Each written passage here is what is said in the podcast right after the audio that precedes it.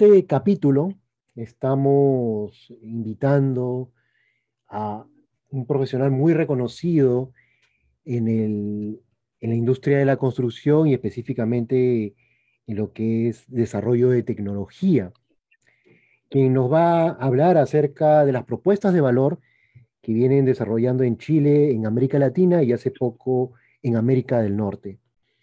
Él es Benjamín Cofré, es Chief Operating Officer en Ipsum, empresa tecnológica que crea soluciones para la industria de la construcción. Bienvenido, Benjamín, un gusto tenerte en este podcast. Hola, hola Eric, ¿qué tal? Gracias, gracias por la invitación, contento de participar de, esta, de esta conversa, ojalá sea provechosa y nada, muchas, muchas gracias, muchas gracias por la, por la invitación. Gracias a ti por aceptar la invitación, Benjamín. Eh, Benjamín, nuestros oyentes quieren eh, conocer un poco eh, inicialmente acerca de tu labor en Ipsum. ¿Qué es Ipsum? ¿Cuánto tiempo vienes trabajando en Ipsum? Y actualmente, ¿qué vienes desarrollando con ellos? Sí, a ver, yo creo que la gente que no conozca Ipsum sería bueno ahí contar un poquito de qué se trata. Ipsum es una startup de, tecnología que nació por ahí por el, el 2016, acá en Chile. Eh, fue fundada por eh, Franco Yequinto. Eh, yo me uní a trabajar por ahí finales del 2016, más o menos, cuando la, empresa estaba chiquita ahí todavía como en, en, la incubadora. y es una startup que se propuso un desafío súper importante que era desarrollar software para mm, la, planificación y el control de proyectos. Un área, creo yo, muy, muy compleja, está, está como bastante, e, e, es, bastante crítica para, para, efectos de, de, la industria em, y creo que es de las áreas que, que involucra más personas, por ende eh, suponía un desafío súper, súper importante y, también una discusión distinta. Eh, en general en la, construcción siempre estamos como trabajando sobre las mismas bases de software eh, que, que, y que son software de escritorio, ¿no es cierto? Como estas típicas licencias con Autodesk en general. Después empezó a llegar más el BIM y también aparecieron software. Eh, pero empezar a hablar de un software as a service, un SaaS, como se conoce en la industria de, de, de, de la tecnología, en construcción suponía un cambio rotundamente mm, eh, distinto, digamos, a lo, que, a lo, que estaba pasando. Así que fue un desafío bien interesante y ha sido un desafío a lo largo de esto ya como cuatro, cinco, cinco años que, llevamos trabajando. Eh, actualmente en la empresa estamos implementando eh, nuestra plataforma en prácticamente toda Latinoamérica. Obviamente hay países que de repente aparecen proyectos, después terminan y, van variando, pero en general hemos trabajado con, proyectos en casi todos los países de Latinoamérica. Eh, y hoy día ya mm, avanzando hacia Estados Unidos, que es nuestro foco eh, principal. Eh, estamos como muy concentrados en eso, pero obviamente también siguiendo y dándole una, una respuesta de software a, Latinoamérica. O sea, se comparten muchas cosas. Y ese también ha sido otro gran desafío, el tener una plataforma que le sirva a todos y, y no cerrarse en un nicho específico de, del control de proyectos, de la planificación de las obras, etcétera, etcétera. Así que ha habido que ir encontrando estos patrones generales, digamos, de los proyectos eh, y transformarlo en un producto de software que, que, que sirva a los profesionales, que le sirva a este, a este usuario que hemos identificado. Así que ha, sido una labor bien, bien ardua durante todo este tiempo. Em, y bueno, yo partí en Ipsum, eh, como les contaba, por ahí 2016, si mal no recuerdo, finales del 2016. Eh, Franco me presenta como este, eh, la, la, propuesta de la, de, la, de la, empresa y a mí fue como, que genial, así como eh, hacía falta una cuestión así en, la industria. Y, lo entretenido era que Franco no era de la industria, digamos, como Franco es de profesión de ingeniero comercial, entonces como que era un tipo que se estaba metiendo y estaba tratando de buscar eh, un camino, así que fue como, ok, vamos, subamos al barco y, y le damos. Em, y en ese momento mi rol era eh, empezar a trabajar en la implementación de la plataforma con los proyectos que tenía. En ese momento, poquitos proyectos, no sé, creo que eran como 10, 12 proyectos con un par de empresas chilenas.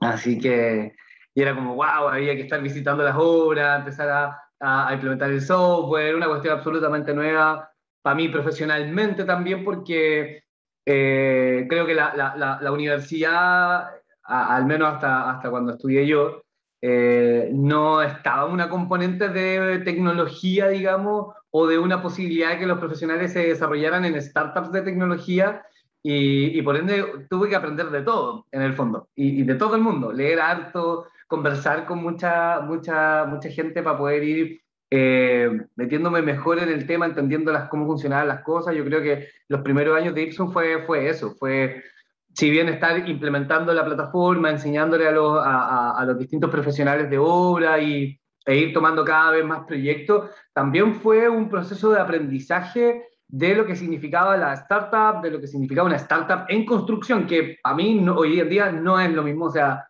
eh, el, el, hacer tecnología en la construcción es rotundamente distinto a cualquier otro producto de software que sea eh, de un uso un poquito más general o, o, más común, ¿cierto? O sea, acá estamos en un nicho absoluto. Eh, y tiene como lógicas distintas. Eh, y bueno, posterior a eso, eh, obviamente el equipo empezó a crecer, em, empezamos a, contratar nuevos, nuevos ingenieros, de, ya sea en construcción, ingenieros civiles, que se hicieran cargo en este rol como que estábamos construyendo de, no sé, como de Key Account Managers, ¿no es cierto? Como encargados de cuentas de clientes para, que, para implementar nuestra plataforma ProPlanner. Y, mm, y ahí llegó un punto donde eh, tomo el liderazgo de ese equipo, que se transformó en el equipo de, de Customer Success, ¿cierto? De, de, de atención a, o atención al cliente, como más conocido en español. Y, mm, y empezamos a trabajar eh, ya como dinámicas un poquito más, más, más estratégicas para poder hacer implementación eh, con los equipos, ir entendiendo mucho mejor al usuario, etcétera, etcétera. Eh, y posterior a eso, eh, tomamos, la, la, empresa toma la, toma la decisión de rehacer, digamos, una, hacer una nueva versión de la plataforma mejorada, tomando como mucho el aprendizaje de lo que había sido todo este primer proceso.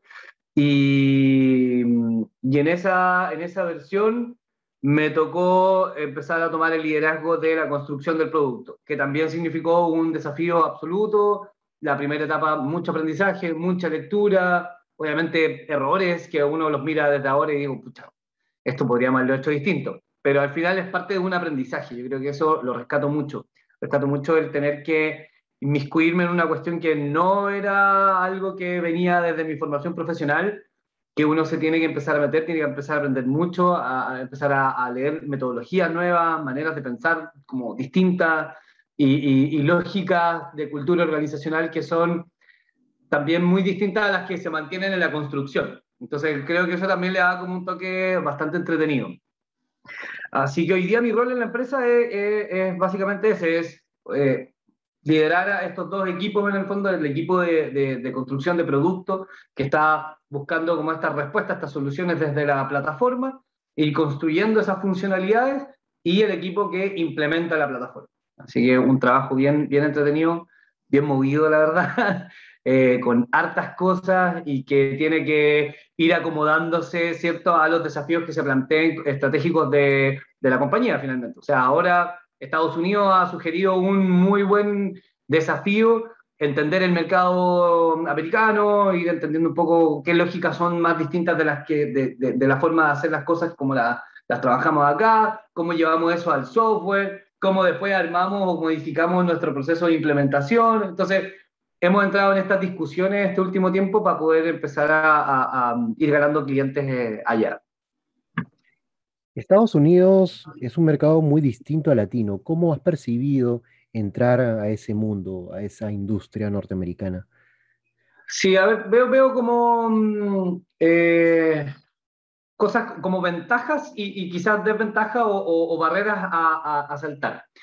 Ventajas, veo que eh, es un mercado que consume alta tecnología, por ende la, búsqueda de software en el fondo es bastante más como eh, persistente, digamos, que la latina, a pesar de que hoy día en verdad en muchas empresas, no digo que las empresas latinas no busquen nada, para nada, pero no están generalizadas, o sea, hay empresas que están buscando mucho software y están apuntando a estrategias muy interesantes en, general, así que eso yo muy contento de que, de que ocurra. Pero obviamente allá llevan un poquito más de tiempo, básicamente. Esa es como la, la, diferencia. Y eso sugiere como algo bueno, pero algo malo en el sentido de que la oferta de software también es mucho más competitiva. O sea, obviamente, hay muchas empresas eh, que, generan eh, software y obviamente pueden salir como competidores, pero, pero es parte de, al fin y al cabo. Así que uno tiene que seguir ahí como en su, en su idea. Y creo que la propuesta que tiene la, la plataforma de nosotros es, bastante atractiva para el mercado. Así que eh, pero, pero ese creo que es una condición distinta. Y la otra, que nos favorece harto, es que eh, nuestra plataforma es de control de proyectos, pero también tiene como una, un fundamento muy fuerte desde el proceso de planificación. Y creo que ahí hay un, un, una condición más de, de, cultura organizacional o de, de, cómo se, aborda el, se abordan los proyectos que la hace distinta. Y en Estados Unidos la planificación es un pilar muy, muy, muy importante o más importante que como la considera la industria latinoamericana. Creo que ahí hay una diferencia, hay una diferencia importante. Entonces eso sugiere una necesidad como mucho más clara desde, em, desde los equipos de trabajo. Pero, pero creo que eso también se da por condiciones contractuales un tanto distintas a cómo se trabaja acá. Allá obviamente está este rol del general contractor que eh, em, subcontrata gran parte del trabajo del proyecto. Entonces, finalmente la obra no está tan en tus manos. Es decir, la gente que está trabajando no es directa, no es un, contrato directo tuyo. Entonces, y eso acá en Latinoamérica en general pasa, en Chile, Perú, Colombia, que las cuadrillas de trabajo están contratadas por lo que se llama como la casa, ¿cierto? Que es la constructora, y algunas cosas se, se subcontratan. Allá es todo. Entonces, tienes que necesariamente organizar a esos equipos. Por eso que creo que la planificación pasa a ser o toma un rol mucho más importante de lo que quizá uno ve acá en Latinoamérica. Eh, pero eso yo creo que va, en transformación también. Así que yo eso plantearía eso como la, los puntos, las diferencias más grandes eh, en general.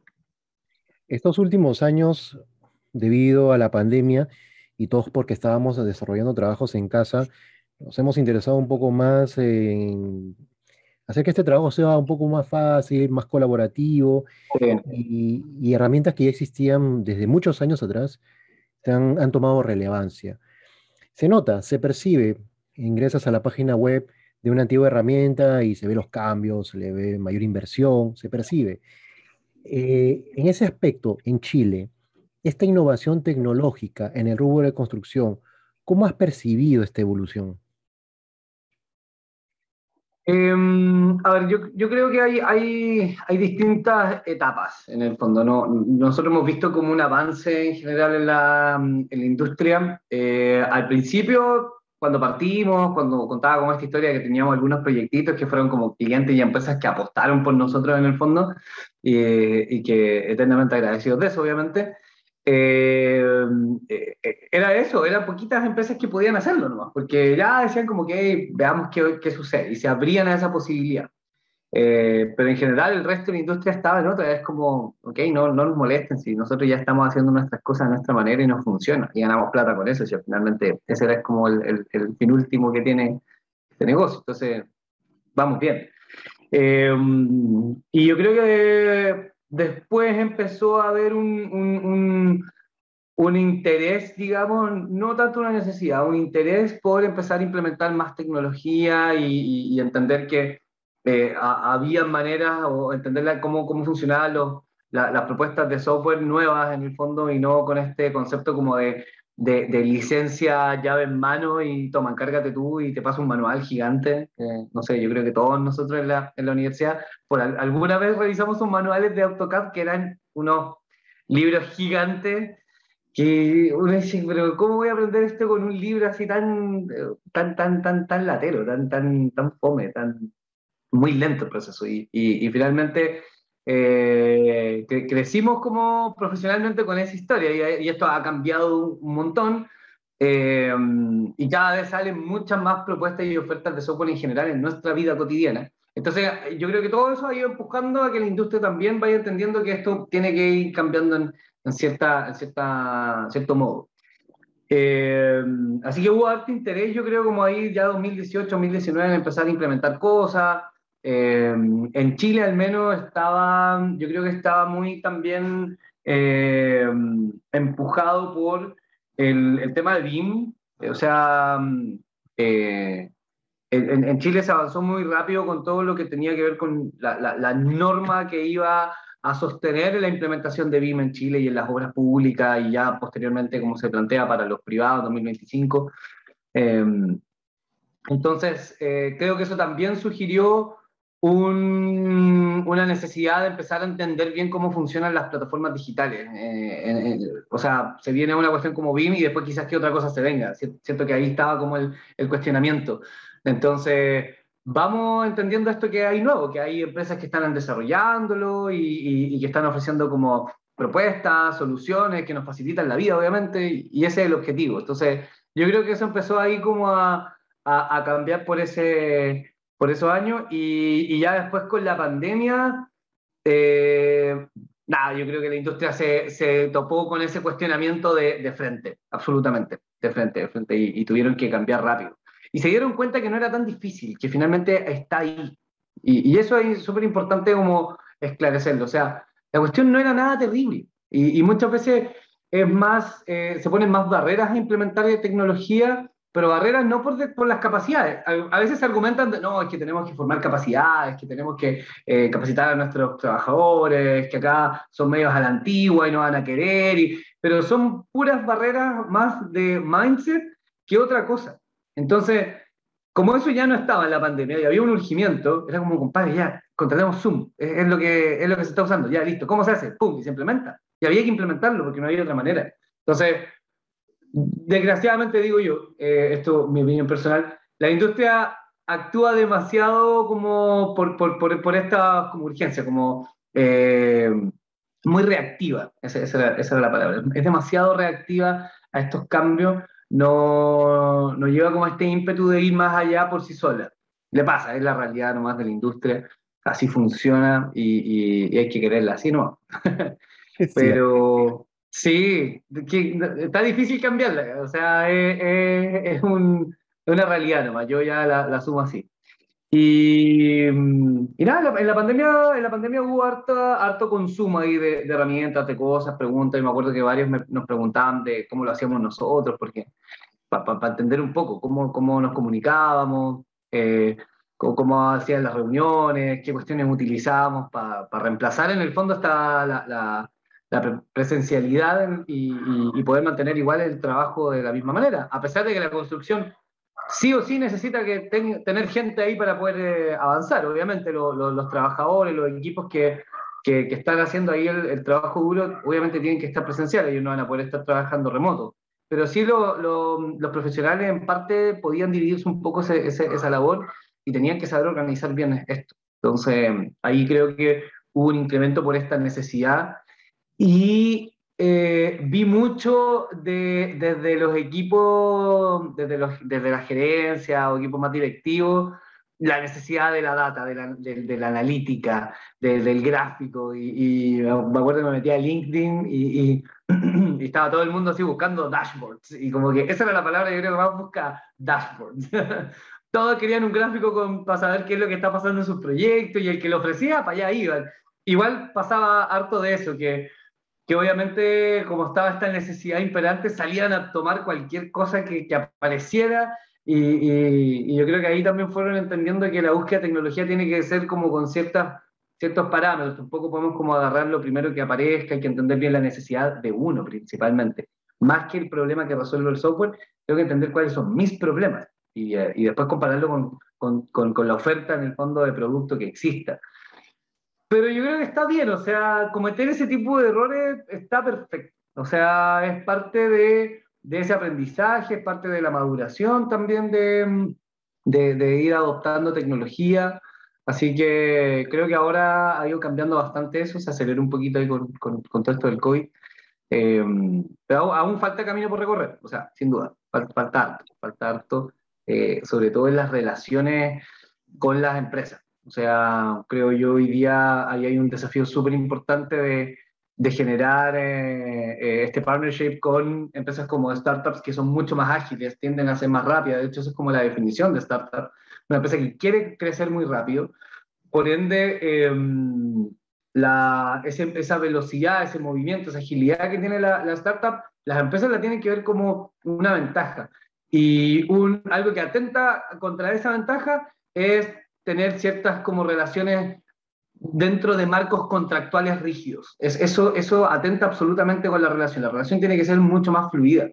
Tiene que ser mucho más fluida, dejar que la, la startup pueda crecer, pueda hacer su trabajo. Y no estar presionando, no estar poniendo condiciones, no estar poniendo como ciertas reglas como, oye, si no ocurre esto, la fecha de tanto, esto se, se, se va, no te pago. O ese tipo de lógicas de las relaciones con la empresa no sirven, no van a llevar a nada. Nunca. Y, y, el camino de que una empresa constructora arme equipos de TI para empezar a construir software es salirte del foco. Finalmente no es el core business de una, de una empresa constructora, que lo he visto harto. Oye, no, es que queremos desarrollar nosotros el software. Tenía una oferta y tenía un montón de empresas que ya están, lo están resolviendo y quizás les falten cosas para poder cumplir con tu necesidad en un 100%, pero dale la oportunidad de trabajarla en conjunto y eso hay que iterarlo. No es una cuestión de que, ok, dijimos que íbamos a hacer esto, tienes tanto plazo, si no lo cumples, no van a pasar todas estas cosas. Así no funciona el desarrollo de software. El desarrollo de software es una cuestión, un proceso iterativo y incremental que no tiene 100%, no, no, siempre puede ir más allá, siempre se pueden hacer cosas nuevas. Entonces, creo que eso las empresas lo tienen que entender y tienen que trabajarlo para poder generar buenas relaciones con, esa, con esas startups. Eh, creo que ahí hay un desafío súper importante. El mindset que mencionas, yo lo he vivido en su momento. Eh, para que los que no saben, yo también trabajé en Ipsum en su momento antes de la pandemia y definitivamente me tocó diversos profesionales quienes aceptaron y quienes no. Y eran por un tema de mindset. Y también, y también era por un tema de que ellos eh, no habían encontrado de manera clara la, su necesidad como organización, sino la funcionalidad de todos los software para que resuelvan un problema que no necesariamente era de ellos, era propio y al final generaba en algunos el rechazo. ¿Por qué necesitamos estar en el límite, en el borde del precipicio? Por ejemplo, estar en la pandemia para recién girar y ver cosas que, que startups, que visionarios, emprendedores como ustedes ya lo estaban tratando desde tiempo atrás proponerlo. Y, una, y es algo curioso.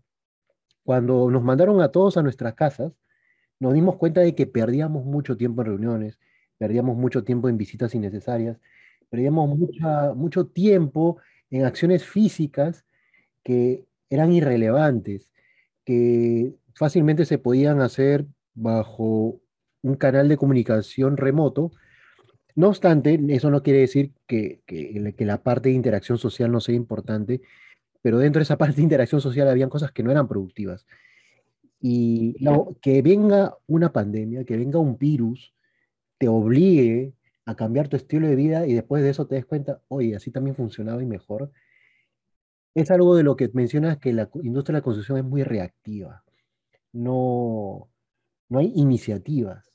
Y generalmente las iniciativas la toman otras personas que no son de la industria, que aterrizan y proponen y motivan a otros como a ti para unirse a esa corriente.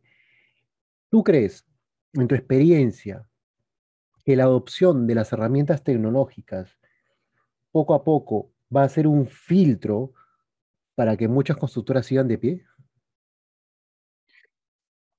Eh,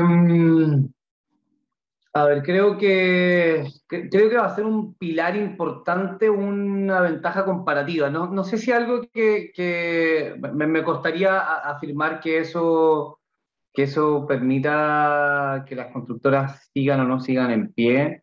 Eh, yo creo que igual hay, hay, hay un, una especie de, de, motorcito del negocio que, que, está también en los equipos de trabajo, que está en esa gestión del, proceso de la transformación del valor, que es la que genera en el fondo el, trabajador dentro del, terreno, de la obra misma. Entonces, dado eso, creo que no necesariamente van a morir, pero sí se van a transformar o van a quedar un poquito más aisladas o, un paso atrás que las que sí empiezan a implementar cosas de tecnología. Eso sí o sí va a pasar. Sí o sí. Va a ser un elemento diferenciador y, ¿por qué no? Pueden ser hasta condicionantes contractuales.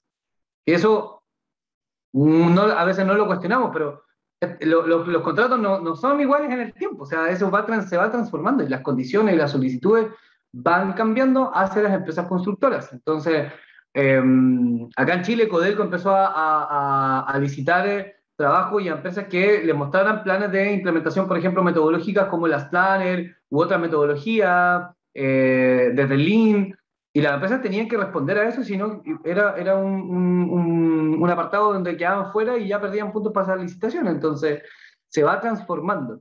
Y, y la solicitud de software no es algo nuevo, lo que pasa es que pasa en un puro lugar. Por ejemplo, los proyectos, eh, los, contratos en, en, en, faenas que tienen carácter minero o industrial, le solicitan que contractualmente que trabajen en primavera, por ejemplo.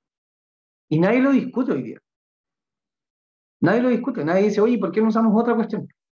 Más allá de las buenas condiciones o malas que pueda tener, o, las ventajas, los pros y los contras, digamos, de primavera, que es un software muy potente, pero hoy día es un software súper añejo en el fondo, o sea, eh, responde a otras lógicas y, y, no es tan colaborativo, y que es lo que se necesita hoy día, por ejemplo. Y, recién está ese cuestionamiento. A nosotros nos ha pasado con algunos clientes en Estados Unidos que dicen, estamos hasta acá de primavera, o sea, no queremos más, queremos cambiarlo pero desgraciadamente el cliente nos pide esto.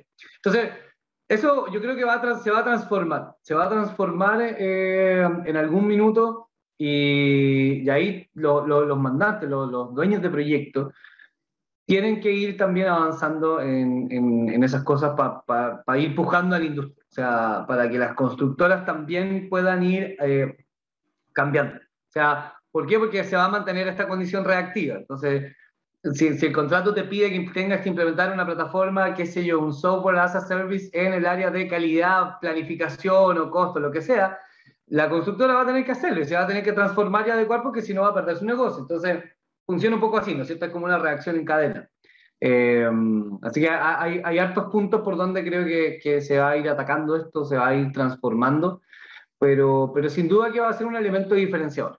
O sea, sin duda, eso no me, no me cabe duda. No podría decir en cuánto tiempo, creo que es súper difícil estimarlo, eh, porque los procesos en general en la industria son lentos, pero sí o sí va, va, va a ocurrir. Eh, y ojalá que ocurra, o sea, eso va a, ser un, va a sugerir un paso, eh, una transformación súper importante.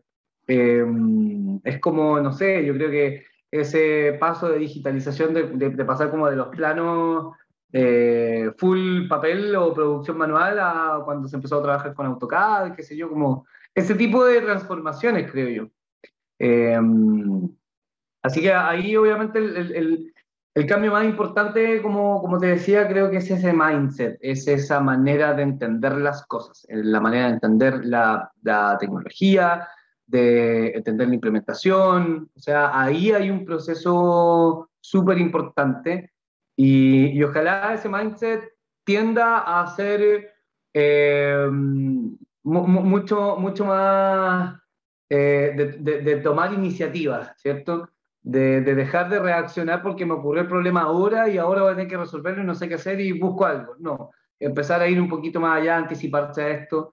Eh, creo que esta pandemia nos tiene que dejar ese cuestionamiento. O sea, ¿por, ¿por qué no implementamos antes si estaban? Porque nadie puede decir que no había herramientas. O sea, el que me dice eso es que estaba, estaba encerrado antes de la pandemia. estaba, en una cueva, porque hay un montón, hay un montón de cosas. Y, y, no digo como de, de, software que, que, no sé, de repente como de cuestiones sencillas que nos hacen ver un, un plan de trabajo mejorcito. No, hay un montón de soluciones que a veces resuelven problemas críticos dentro de las empresas administrativos, de recursos humanos, de costo, de ERP, de un montón de cuestiones. La oferta es muy grande, está ahí, está ahí, hay que salir a buscarla. Y, eh, en, el fondo creo que ahí está nuestro cuestionamiento. ¿Por qué si estaba no lo hicimos antes? ¿Qué nos pasó? Entonces, creo que esa tiene que ser la pregunta que tiene que estar dentro de la cabeza de los profesionales de la, de la industria o los tomadores de decisiones de la industria. Es correcto, es correcto. Ahí ya, ya existía, ya existía sí, claro. que, que, estar en una situación al borde del abismo para darnos cuenta que, te, que lo podíamos utilizar o se tenía que utilizar. Absolutamente. Benjamín, eh, ha sido una conversación muy agradable. Gracias por compartir tu experiencia, tu conocimiento. Creo yo que va a motivar a muchos profesionales a ser un poco más sensibles en la transformación digital y espero volverte a tener en un podcast a futuro.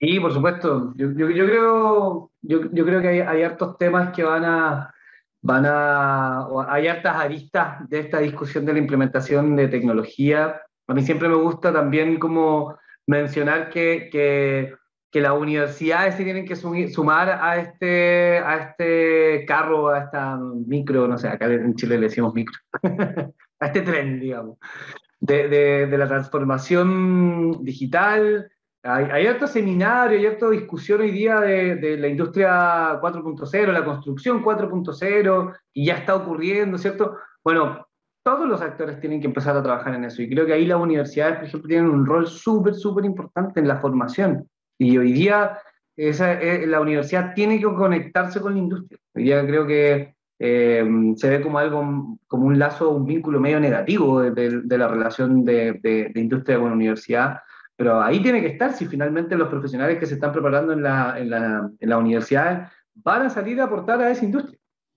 Entonces, hay un nexo como natural per se. Así que, mm, nada, yo creo que ahí está como, hay, hay hartos desafíos y, como, como bien digo, eh, todos esos actores tienen que estar desde, su, desde sus puestos tratando de ir generando esta discusión, ir haciendo esta transformación, este cuestionamiento, mostrar las cosas nuevas, eh, tener esta conexión con, insisto, con empresas grandes, con las startups, con los que están haciendo, eh, no sé, estudios de materiales nuevos, en fin, o sea, ahí está, esa red va a ser súper importante para poder ir avanzando.